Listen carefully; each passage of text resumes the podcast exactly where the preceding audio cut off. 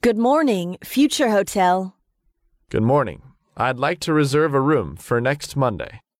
Certainly, sir. How many nights will you need the room? Three nights. I see. What type of room do you need? A twin room. Is that a superior twin or a deluxe twin?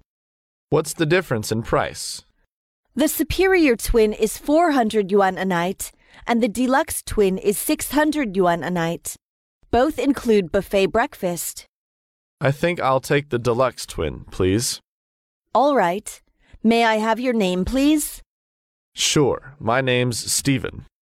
Could you spell that, please, sir? S T E V E N. And may I have your telephone number, sir? Sure. It's 131 4648 5606. Okay. Thank you for your reservation. Goodbye. Goodbye.